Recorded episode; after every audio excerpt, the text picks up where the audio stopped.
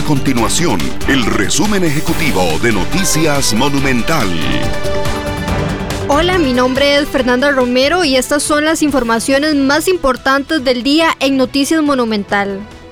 El politólogo Claudio Alpizar afirma que pagará bajo protesta los 29 millones de colones para la inscripción de la precandidatura presidencial por el Partido Liberación Nacional, ya que considera que ese monto es desproporcionado.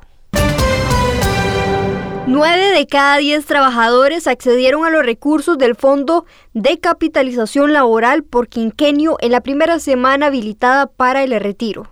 Datos de la Superintendencia de Pensiones estimaban que un total de 92 mil trabajadores tenían la posibilidad de retirar el dinero por cumplir cinco años de relación laboral con el mismo patrono.